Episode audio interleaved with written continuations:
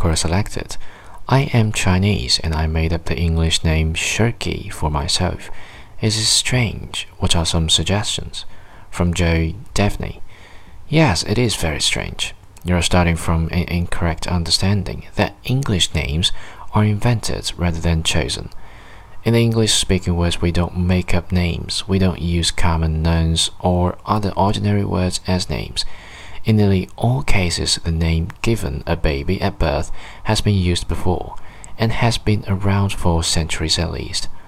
Here is one test to see if a word is an English name. Do you know of at least two native English speakers who were given the name by their, also NES, parents? Beyond that, this particular name has a number of problems. First, it is clearly not English. No word in English ends in IY. And of course, it is not a name, as names are understood in English. Someone who has an unusual name will likely have to tell the story behind it.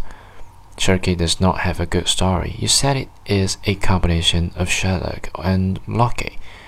These both failed the two other people with the same name test. I know of only one Sherlock, Sherlock Holmes, and he is fictional.